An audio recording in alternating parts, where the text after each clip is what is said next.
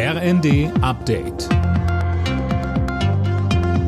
Stündlich neu. Auf den Punkt informiert. Ich bin Philipp Rösler. Guten Abend. Für seinen Vorstoß zur vierten Corona-Impfung muss sich Gesundheitsminister Lauterbach jede Menge Kritik anhören. Anders als die Ständige Impfkommission empfiehlt Lauterbach sie allen. STIKO-Chef Mertens dagegen machte in der Welt am Sonntag klar, dass er viel hilft viel nicht für eine sinnvolle medizinische Empfehlung hält.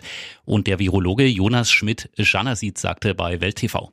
Für die über 70-Jährigen macht die vierte Impfung jetzt Sinn. Da soll man nicht warten. Für alle anderen besteht diese Dringlichkeit nicht. Da haben wir andere dringende Probleme im Gesundheitswesen als die vierte Impfung für einen 20-Jährigen, um es nochmal so deutlich zu sagen.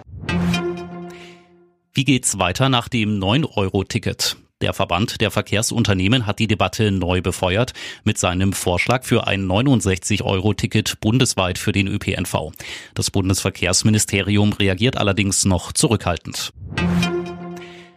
Fünfeinhalb Jahre Haft, unter anderem wegen seiner Anschlagsplanungen, so das Urteil des Frankfurter Oberlandesgerichts gegen den früheren Bundeswehrsoldaten Franco A. Die Einzelheiten von Tim Britztrup. Der Ex-Offizier hat ein seit Jahren verfestigtes rechtsextremes und völkisch-nationalistisches Weltbild, so der Vorsitzende Richter. Franco A. hatte es demnach auf Politiker und andere Menschen abgesehen, die er als flüchtlingsfreundlich wahrgenommen hat. Unter anderem soll er den damaligen Justizminister Heiko Maas und die Grüne Claudia Roth als mögliche Anschlagsopfer im Visier gehabt haben. Der Rechtsextremist hatte sich ein Jahr lang als syrischer Flüchtling ausgegeben, um die Behörden zu täuschen. Die Hitze hat weite Teile Europas fest im Griff. In Portugal, Spanien und Frankreich kämpfen tausende Feuerwehrleute gegen Waldbrände.